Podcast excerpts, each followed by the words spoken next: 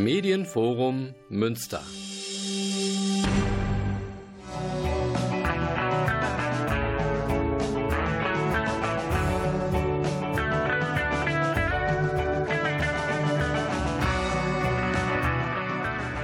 Guten Abend Münster, Radio Fluchtpunkt, das Magazin der GGUA Flüchtlingshilfe.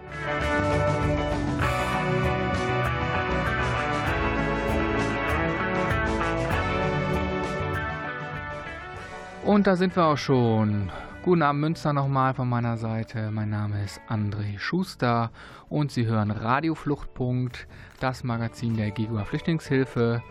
Und wir haben ein spannendes Thema heute. Wir haben auch einen spannenden Gast zugeschaltet per Telefon, weil es einfach aufgrund der Lockdown-Bedingungen so vorgegeben ist. Das heißt, er sitzt mir nicht gegenüber.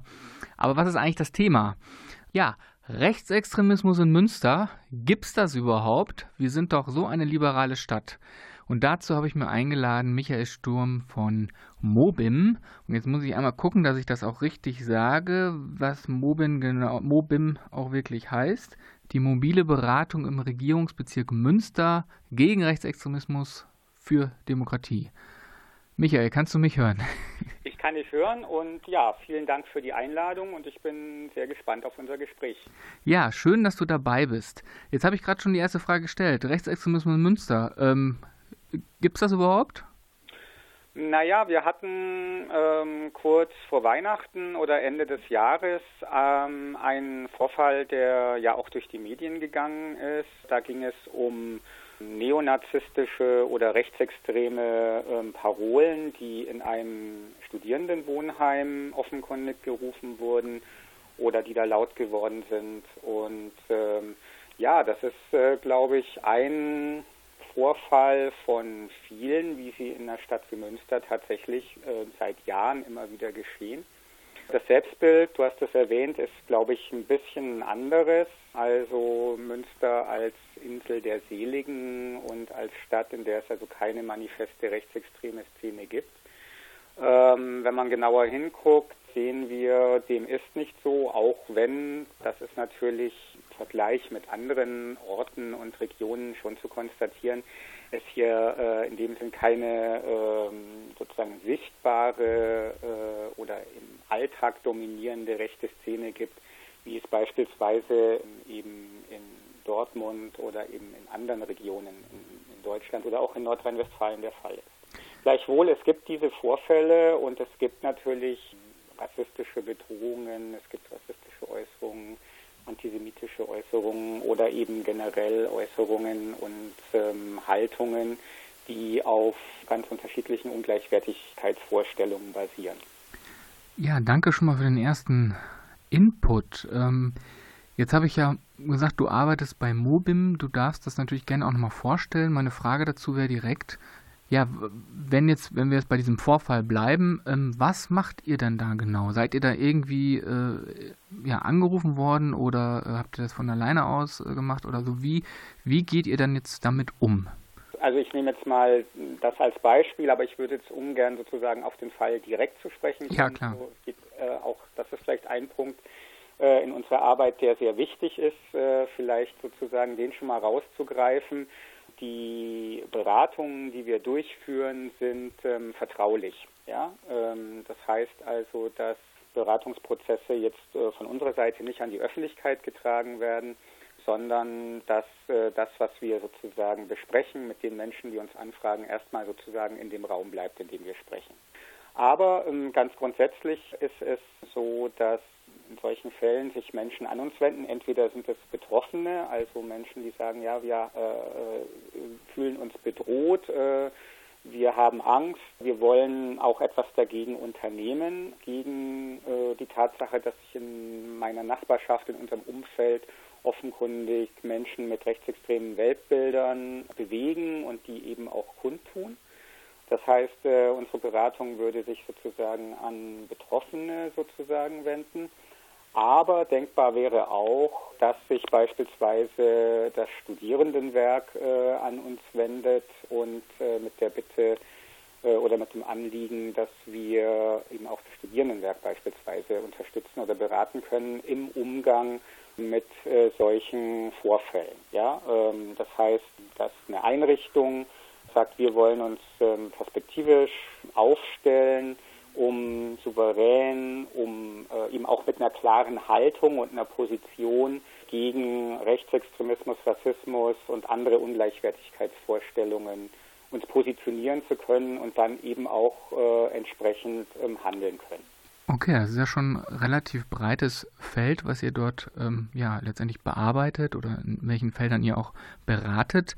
Ähm, jetzt sind wir ja Radio Fluchtpunkt, das heißt, wir sprechen natürlich über Themen im Bereich Flucht und Migration und ähm, da können sich, glaube ich, viele Zuhörerinnen und Zuhörer denken, warum ich dich jetzt auch äh, eingeladen habe. Ähm, den Bogen wollen wir gleich schließen, aber wir hören jetzt erstmal etwas Musik und dann bist du gleich wieder da.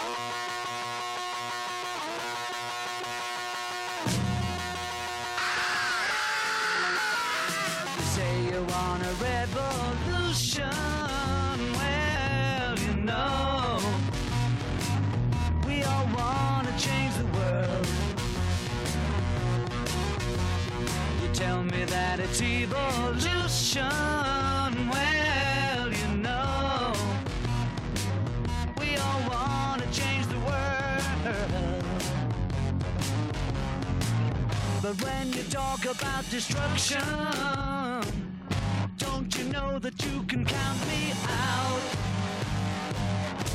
Don't you know it's gonna be alright? Alright. alright.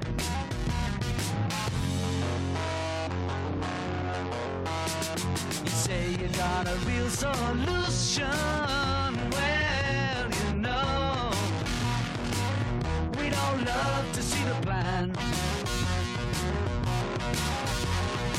Ask me for a contribution.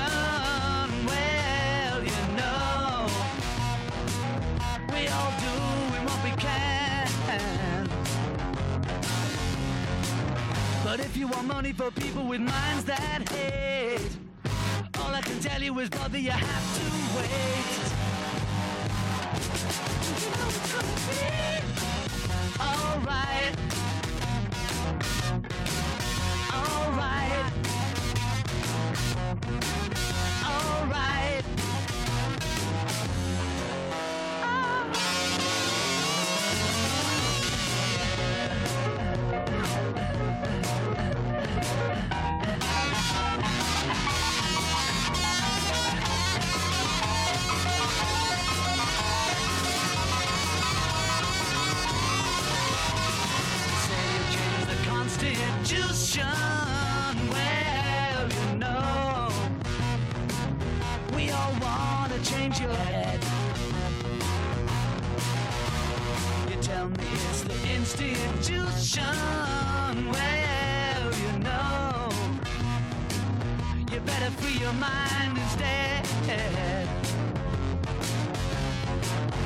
If you go carrying pictures of Chairman Mao, you ain't gonna make it with anyone anyhow.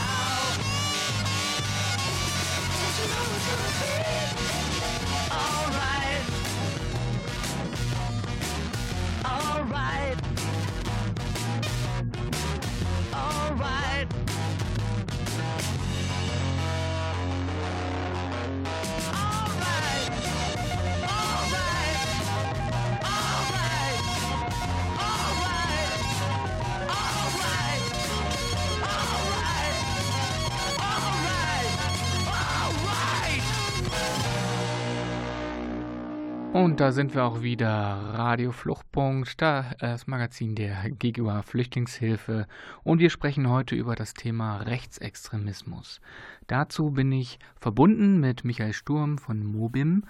Und ja, Michael, du hast gerade schon erläutert, ähm, in welchem Aufgabenspektrum ihr so ähm, unterwegs seid und vor allem, ja, welche Zielgruppe oder Zielgruppen, nenne ich es jetzt mal, ihr so beratet. Das ist soweit ich es jetzt richtig verstanden habe, korrigiere mich gerne, ähm, einmal so die individuelle Ebene, das heißt, wenn ich selbst von ähm, ja, Rechtsextremismus betroffen bin, also mich bedroht fühle ähm, als Person oder auch in meinem Umfeld, aber auch auf der institutionellen Ebene. Ist das so korrekt? Ganz genau. Also äh, im Grunde kann man es so zusammenfassen, beraten und unterstützen wir alle Menschen, Einrichtungen, Initiativen, Vereine, Behörden, Religionsgemeinschaften, Bündnisse, runde Tische, die sich in irgendeiner Weise mit Rassismus, Rechtsextremismus ähm, und anderen Ungleichwertigkeitsvorstellungen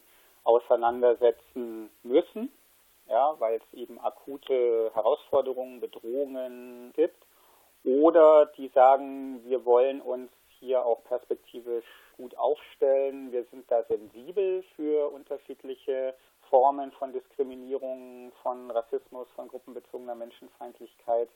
Und wir wollen uns so aufstellen, dass wir das gut erkennen, dass wir auch selbstreflexiv sozusagen agieren können und dass wir äh, als Einrichtung eine Haltung entwickeln. Das heißt, wir setzen sozusagen sowohl hm, bei den einzelnen Menschen an oder einzelne Menschen können sich an uns wenden, wie eben auch äh, Einrichtungen und eben Strukturen, um es mal so auszudrücken.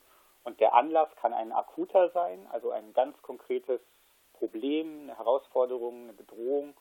Es kann aber eben auch äh, in längerfristiger Perspektive eine Form von Unterstützung sein bei der Entwicklung einer eigenen Haltung.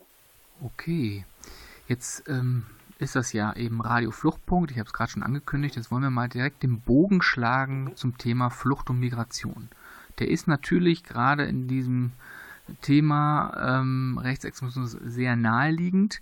Ähm, ich will jetzt gerne mal etwas zurückgehen ähm, und zwar so ins Jahr 2015, 2016, also in der, ja, ich nenne es mal Hochphase, ähm, dort, wo eben die Flüchtlingszahlen ähm, sehr, sehr hoch waren.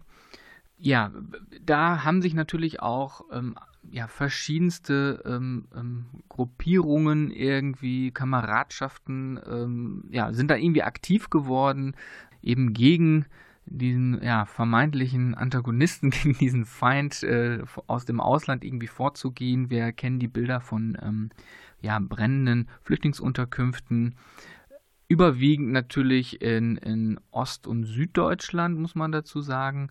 Ähm, aber ich erinnere mich auch an einen Fall hier in Münster, tatsächlich in Hiltrup, wo eine Flüchtlingsunterkunft ähm, auch gebrannt hat. Und ähm, ja, wollte dich mal fragen, wie ist dieses Thema überhaupt noch aktuell? Weil gefühlt nehme ich das persönlich so wahr und ich glaube auch viele andere so, weil medial einfach andere Themen gerade im Vordergrund stehen, Stichwort Corona etc. Ähm, ist das überhaupt noch so ein relevantes Thema? Passiert das so überhaupt noch?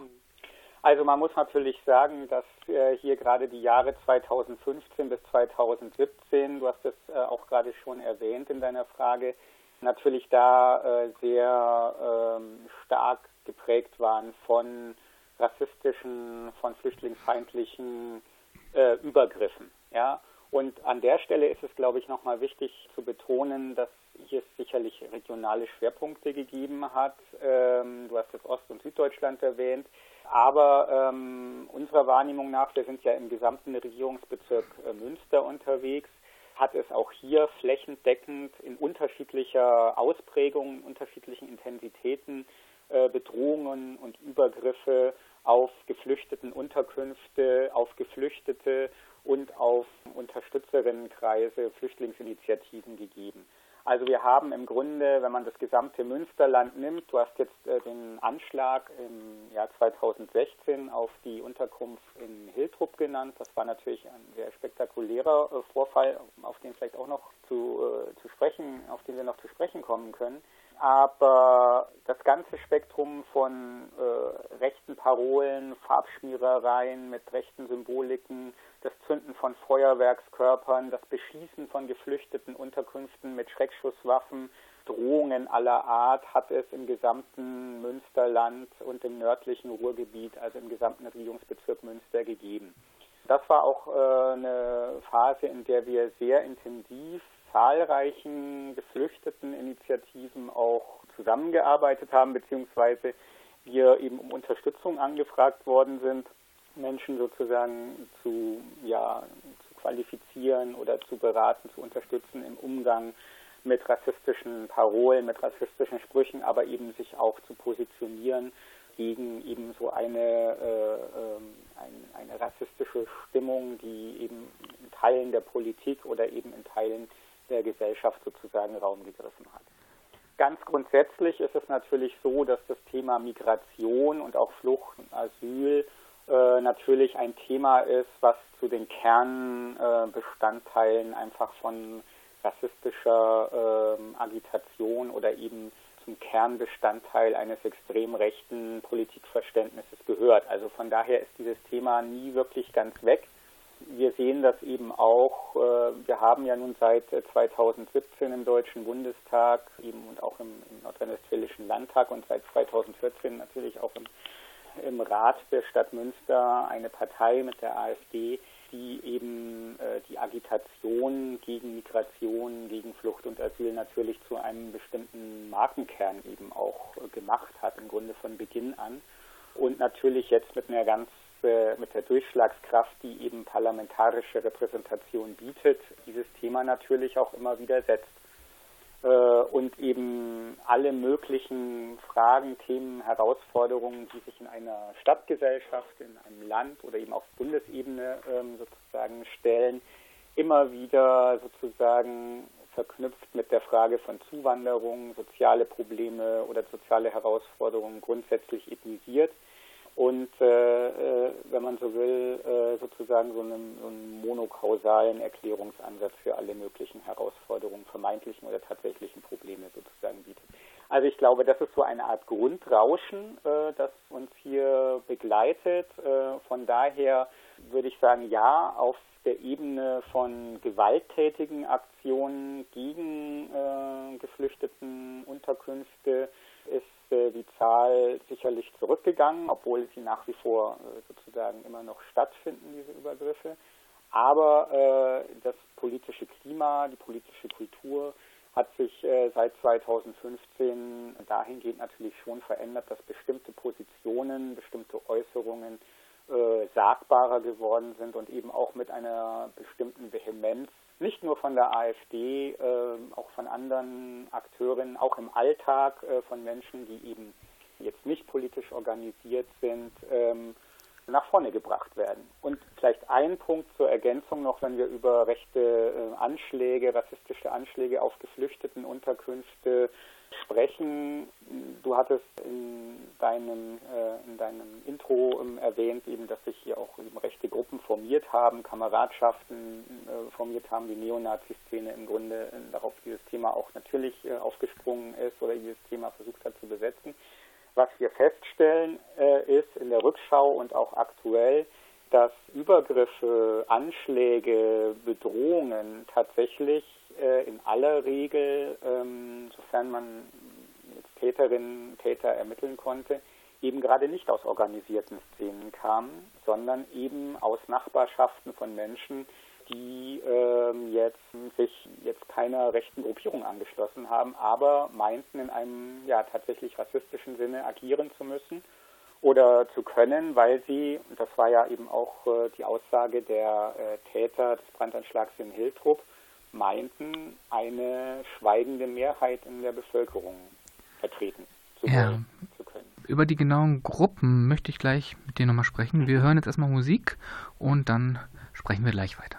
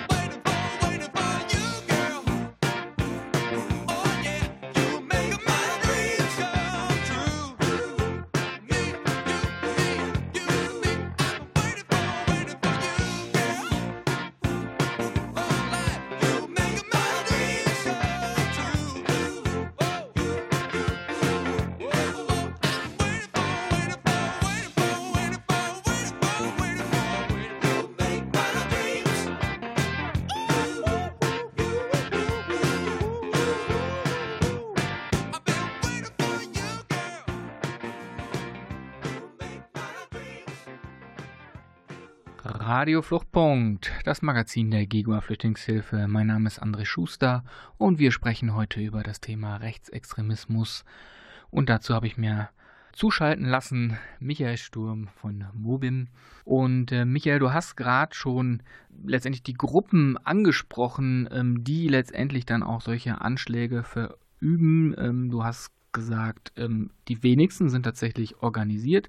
Aber gib uns trotzdem mal einen kleinen Überblick, was haben wir denn aktuell oder was hatten wir eigentlich so für, für Gruppen oder ja, Personen, wie auch immer, die tatsächlich ähm, hier in Münster gerade ja, Rechtsextremismus, äh, äh rechtsextremistisch und rechtsradikal irgendwie agitieren. Mhm. Kannst du uns einen Überblick geben? Ja, also ähm, tatsächlich ist es so, dass wir, ähm, hatte es eingangs schon erwähnt, jetzt in dem Sinne keine wirklich über Jahre hinweg gefestigten Szenen in Münster selber äh, beobachten können, allerdings eben im Umland äh, und eben auch immer wieder auf Münster äh, zurückwirkend und auch in Münster organisiert aber äh, immer mit, ich sag mal, einem wechselnden, mit wechselnder Intensität und mit einem wechselnden Niveau. Ähm, wenn wir ein paar Jahre zurückgehen, dann äh, gab es da eben noch gerade im Münsterland und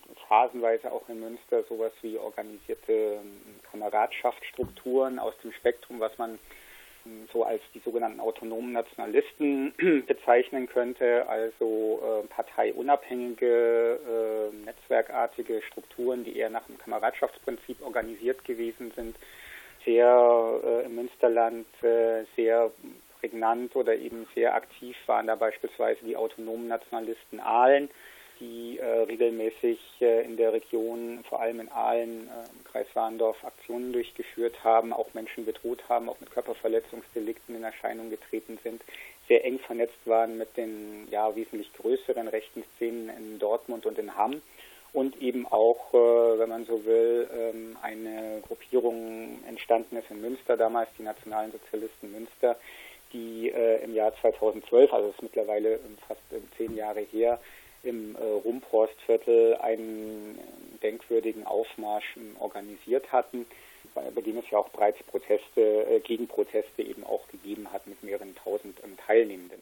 Das Bemerkenswerte ist, dass diese Strukturen eigentlich im Münsterland äh, nahezu vollkommen zum Erliegen gekommen sind. Das hat um, unterschiedliche Gründe. Da spielt sicherlich ähm, zivilgesellschaftlicher Gegenwind, zivilgesellschaftliche Proteste eine Rolle. Da spielt sicherlich auch eine Rolle äh, einsetzende Repression, die es gegeben hat mit diversen Kameradschaftsverboten.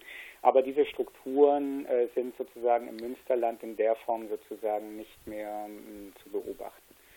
Ein weiterer Player, der äh, vor einigen Jahren immer noch äh, sozusagen ähm, die Aufmerksamkeit immer wieder versucht hat, auf sich zu ziehen, war die NPD, also die älteste äh, rechtsextreme Partei in der Bundesrepublik, die ähm, vor einigen Jahren eben tatsächlich auch noch vor allem im Kreis Steinfurt versucht haben, eine bestimmte Öffentlichkeit zu erreichen, sogar eben mal das Ziel hatten, auch bei der Kommunalwahl in den Kreistag gewählt zu werden. Das hat äh, dann nicht funktioniert, auch gar nicht zur Wahl angetreten, aber eben durchaus mit öffentlichen Veranstaltungen in Erscheinung getreten sind. Man muss sagen, die NPD ist im Münsterland und aber auch allgemein ähm, ziemlich ähm, marginalisiert worden. Sie existiert noch, aber sie ist im Grunde ähm, in Nordrhein-Westfalen und, im, und im, vor allem auch im Münsterland kaum noch handlungsfähig. Was natürlich hinzugekommen ist, ist dann eben seit 2013, 2014 die AfD, die einfach sehr viel jetzt auch bündelt an Akteurinnen oder eben auch an Themen und an Ressentiments sozusagen, die sich vielleicht auf so unterschiedliche rechte Gruppierungen so verteilt haben. Also ähm, die AfD hat hier tatsächlich so als Katalysator gewisserweise ähm, funktioniert, eben auch durch ihre äh, Erfolge, die sie dann in, äh, im Grunde flächendeckend bundesweit erzielt haben. Münster ist hier tatsächlich eine Ausnahme. Ähm, also die äh, Ergebnisse sind ja notorisch äh, schwach in Münster.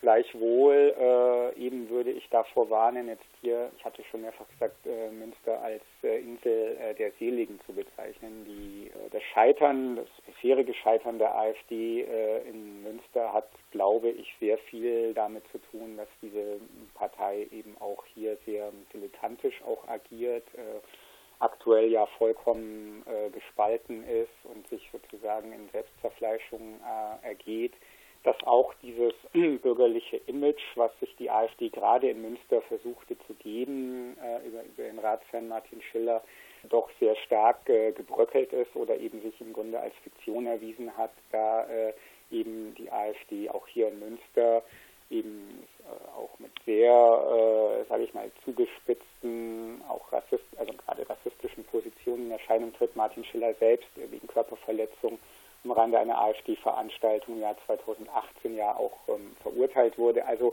dieses äh, bürgerliche, äh, ich sage mal in Anführungszeichen Saubermann-Image hier sozusagen in Münster ähm, ja äh, sich als Fassade erwiesen hat. Gleichwohl die AfD ist natürlich äh, ein, ein Faktor, der in der Politik in Nordrhein-Westfalen, Deutschland und auch im Regierungsbezirk Münster natürlich eine, weiterhin eine Rolle spielt. Wenn wir einige Kilometer weiter in den Süden des Regierungsbezirks Münsters gehen, da haben wir eben die äh, AfD im Rat der Stadt Gelsenkirchen beispielsweise mit äh, einem zweistelligen Wahlergebnis bei den Kommunalwahlen ähm, 2020. Also Gelsenkirchen ist eine Hochburg wiederum der AfD in Nordrhein-Westfalen und Gelsenkirchen liegt eben auch hier im Regierungsbezirk Münster.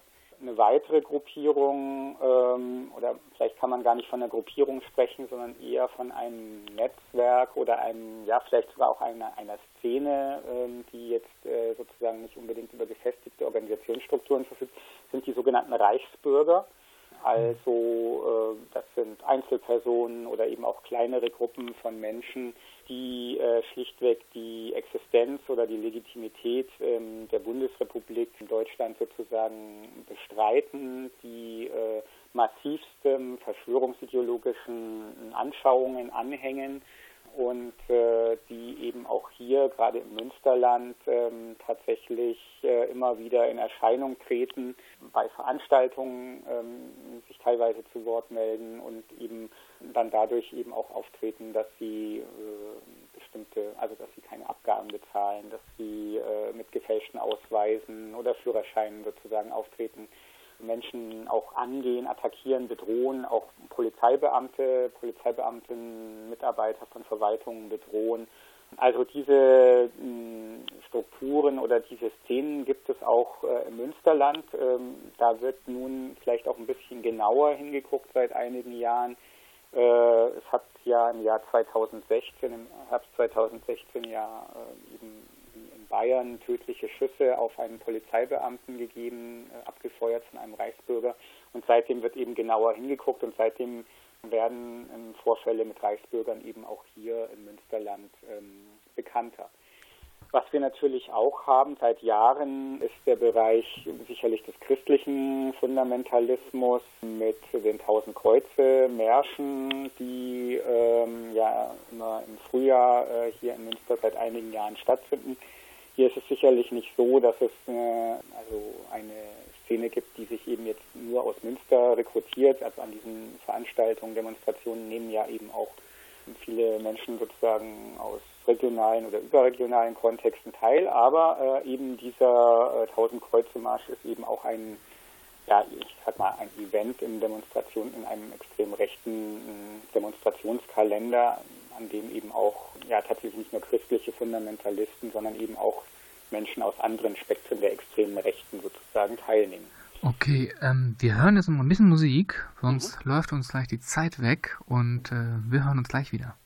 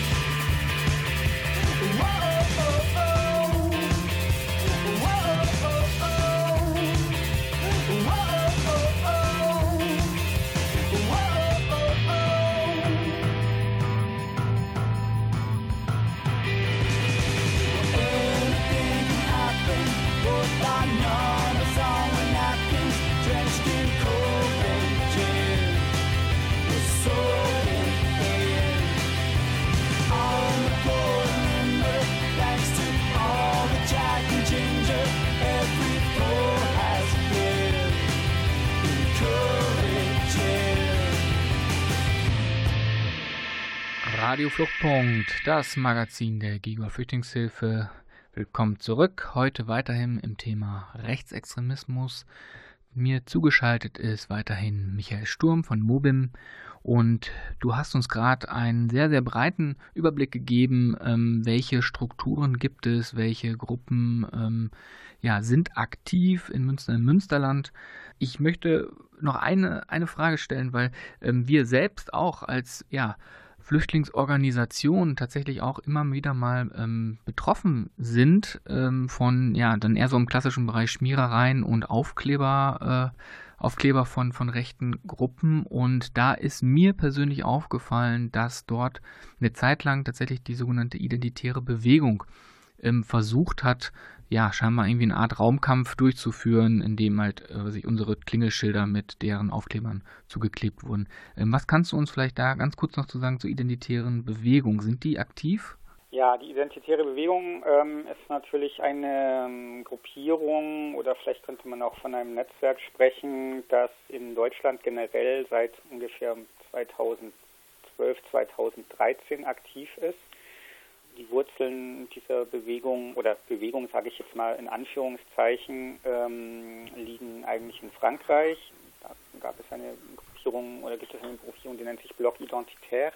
Und ähm, eben die identitäre Bewegung ist äh, sozusagen eine Gruppierung oder ein Netzwerk, das eben tatsächlich versucht, äh, sich vielleicht zunächst von klassischen Nazi-Symbolen oder NS-Symboliken, rechtsextrem äh, konnotierten Symboliken abzugrenzen und so sich als hippe Jugendbewegung ähm, zu stilisieren und eben tatsächlich auch äh, ihre tatsächlich rassistischen, teilen auch antisemitischen Inhalte ähm, ja modern gewisserweise zu verpacken. Also ein Begriff, der eben hier auch immer wieder benutzt wird, ist der sogenannte Ethnopluralismus also, äh, dass gesagt wird, naja, wir haben ja nichts gegen unterschiedliche äh, ja, Ethnien oder äh, Menschen aus unterschiedlichen Regionen der Welt, aber sie sollen bitte alle bei sich bleiben. Ja, wir schätzen den Pluralismus sozusagen der unterschiedlichen Ethnien, aber jeder soll bei sich bleiben. Und ähm, eine Vermischung von in Anführungszeichen Kulturen und Ethnien würde also zum sogenannten Volkstod äh, führen. Da sieht man aber eben auch schon, sind Formulierungen, das sind Anschauungen, die ein ja homogenes äh, und hier in diesem Kontext natürlich klares, weißes, rassistisches Weltbild im Grunde repräsentieren. Der Begriff der Identität wird da benutzt.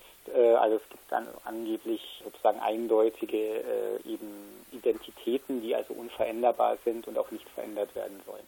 Die identitäre Bewegung hat, äh, ist eine ganz klar rechtsextreme, rassistische Gruppierung, auch wenn sie sich sozusagen versuchen, modern zu geben. Und was sie allerdings ähm, tatsächlich sehr gut beherrschen, ist so eine Art von Medienpolitik. Das heißt, sie sind sehr präsent in den sozialen Netzwerken, äh, haben gewisserweise so eine Art Corporate Identity, die sie immer wieder nach vorne tragen mit bestimmten Symboliken, mit spektakulären Aktionen, die dann vielleicht gar nicht so groß sind, sondern eher kleine Aktionen sind, die aber äh, medial äh, eben in den sozialen Netzwerken groß nach vorne gestellt und eben professionell teilweise aufbereitet werden, so, ja, um hier eben eine Masse oder eine Bewegung zu, zu symbolisieren, die gar nicht existiert. Tatsächlich hab, ist es ähm, so, auf, auf Münster bezogen, äh, hat es hier auch immer wieder Versuche oder in den letzten Jahren immer wieder Versuche gegeben, identitäre Bewegungen zu verankern. Das ist aber, muss man sagen, weitgehend gescheitert. Aktuell gibt es ja ein, ein Mitglied der AfD äh, im ähm, Bezirksausschuss äh, in, äh, in Hildrup, dem eben eine bestimmte Nähe zu der identitären Bewegung eben auch nachgesagt wird. Aber äh, insgesamt muss man sagen, muss man unterscheiden, glaube ich, zwischen einer Propaganda, äh, die eben sich beispielsweise im Verkleben von Aufklebern äh, sozusagen widerspiegelt und die eben eine flächendeckende Präsenz ähm, suggerieren soll und dem, was diese Gruppierung tatsächlich in der Lage ist zu leisten oder eben tatsächlich zu mobilisieren. Und das sieht in Münster im Speziellen, aber auch in Nordrhein-Westfalen im Allgemeinen sehr, sehr dünn aus. Das, das beruhigt mich tatsächlich. Äh, das, gleichwohl sind solche Aufkleber natürlich, das will ich eben auch nicht verharmlosen, äh, stellen natürlich äh, Momente von Verunsicherung und Bedrohung dar. Und das ist natürlich, du hast es erwähnt, eine Form von Raumkampf der auch erstmal in dem Sinn ernst zu nehmen ist, dass hier Symbole verklebt werden oder mit Symbolen gespielt werden, die eben Bedrohungspotenzial zum Ausdruck bringen. Gleichwohl eben äh, würden wir davor warnen, sozusagen die propagandistische Selbstinszenierung der identitären Bewegung für bare Münze zu nehmen. Okay, jetzt will ich mal einen kleinen Schwenk wagen. Ähm, wir haben jetzt ganz viel über die Gruppen, also über die Täter gesprochen. Ich würde ganz gerne jetzt nochmal über die Opfer sprechen. Da weiß ich jetzt gar nicht genau, ob ihr da auch intensiv dazu beratet. Aber wie sieht es denn aus, wenn ich Opfer von Gewalt, rechter, von rechter Gewalt bin. Sei es jetzt, ob ich einen, Migrationshintergrund habe oder nicht. Und da möchte ich noch direkt die Anschlussfrage stellen. Ähm, wie sieht das denn aus mit Deradikalisierung? Ähm, leitet ihr da weiter oder habt ihr da auch Angebote? Das ist eine äh, gute Frage, die du jetzt gerade noch aufwirfst, ähm, weil äh, wir als mobile Beratung sind jetzt in, in diesem Feld der Auseinandersetzung mit Rechtsextremismus und Rassismus stehen da jetzt nicht alleine, sondern es gibt mehrere äh, andere Beratungsansätze, ähm, die äh, sozusagen ähm, unsere Arbeit flankieren, beziehungsweise mit denen wir in einer Reihe stehen. Du hast den Begriff der Deradikalisierung genannt. Also das ist ein Begriff, den wir möglichst vermeiden, weil er es, glaube ich, so nicht trifft. Aber ich weiß, was, was du, was, was ja. du damit meinst. Äh, und du hast zunächst angesprochen die Frage von Beratung von Betroffenen äh, von rechter Gewalt. Und da gibt es eben in Nordrhein-Westfalen eine ähm, zwei ähm, spezielle Beratungseinrichtungen. Äh, das sind eben die Beratungsstellen für Betroffene und Opfer rechter und rassistischer Gewalt.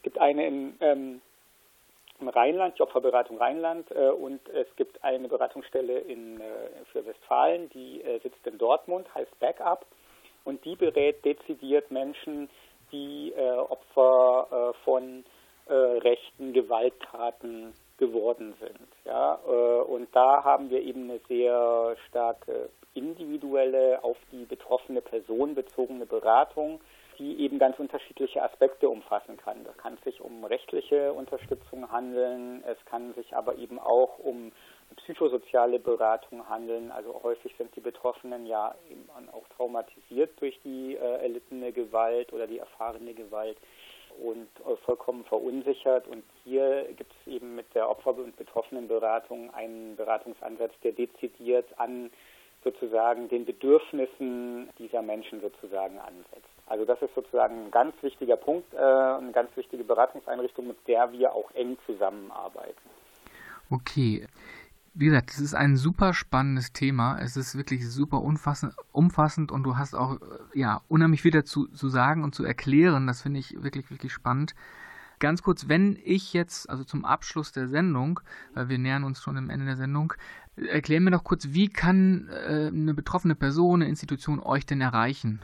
Also wie ähm, ist das äh, rein telefonisch? Habt ihr ein offenes Angebot oder wie, ja, wie also tritt man euch in wir, Kontakt? Also wir sitzen als äh, mobile Beratung hier im Geschichtsort Villa Tenhompel ähm, der Stadt Münster, also sind hier äh, sozusagen formal angesiedelt hier in dieser NS-Gedenkstätte. Das heißt, wir haben hier eben auch unsere Büros. Äh, Im Moment ist es natürlich aufgrund der pandemischen äh, Lage äh, schwierig, sozusagen uns aufzusuchen, ja, äh, weil wir eben weitgehend äh, hier Kontakte vermeiden müssen. Ganz grundsätzlich ist es aber so, mit oder ohne Pandemie, wir sind eben per Telefon, per äh, E-Mail sozusagen, ich sage jetzt mal fast rund um die Uhr zu erreichen. Wir verfügen eben über eine Homepage und einen, äh, auch einen Twitter-Account. Das heißt, darüber sind eben auch unsere Kontaktdaten quasi zu erfahren. Und da ist es dann eben möglich, äh, auf diesem Weg äh, telefonisch oder per Mail mit uns in Kontakt zu treten. Und ähm, wir sind dann, glaube ich, sehr schnell in der Lage, sehr zeitnah äh, einen Beratungstermin oder eben einen Gesprächstermin quasi zu verabreden. Im Moment muss das ähm, weitgehend natürlich äh, telefonisch oder im Online-Bereich erfolgen. Ganz grundsätzlich ist es aber so, und das sagt der Name mobile Beratung, sind wir eben da auch aufsuchend tätig. Das heißt, äh, wenn uns jetzt jemand irgendwo äh, im Kreis Steinfurt oder im Kreis Borken anfragt oder eben auch hier in einem weit entlegenen Stadtteil hier in Münster, dann kommen wir da auch hin. Je nachdem, wie äh, die Menschen, die uns anfragen, das wollen. Wir können uns auch quasi äh, auf einem sozusagen neutralen äh, Ort treffen oder abseits des sozialen Umfelds der äh, Person, die sich beraten lassen will. Und ganz wichtig, ich habe das am Anfang schon gesagt, die Beratung ist in jedem Fall ähm, vertraulich und ähm, wir geben auch keine ähm, Daten und Informationen beispielsweise an andere Behörden weiter. So, also es bleibt sozusagen alles bei äh, zwischen Beratungsnehmenden und uns bleibt sozusagen alles bewahrt. Michael, ich danke dir ganz, ganz herzlich, dass du heute in der Sendung warst.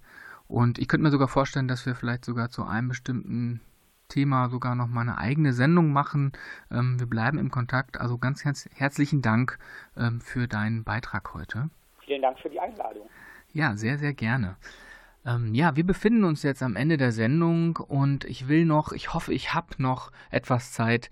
Ich möchte noch einen aufmerksam machen auf eine Online-Petition, die mir eine Hörerin zugeschickt hat zur Situation in, äh, an der bosnisch-kroatischen Grenze, denn dort nicht nur in Moria äh, waren die Lager katastrophal, sondern auch dort. Und ähm, schauen Sie über die gängigen Petitionsplattformen change.org und wie sie alle heißen, mal nach und erkundigen Sie sich und wenn Sie dort unterstützen unterstützen wollen.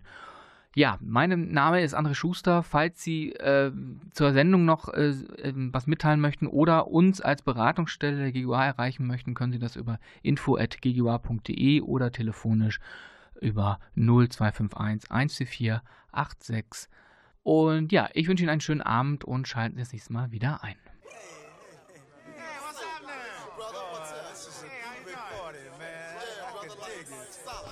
Mother,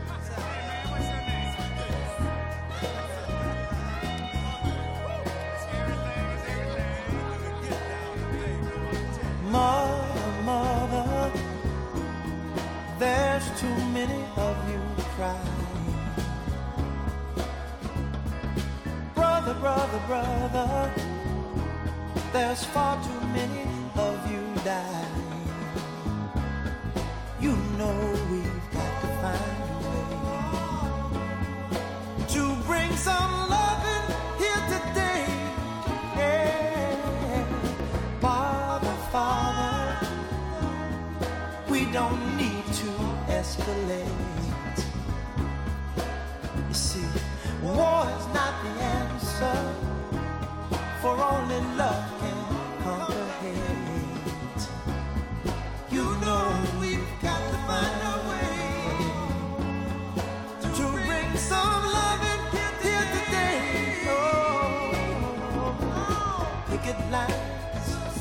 and. Don't punish me with brutality. Talk to me so you can see oh, what's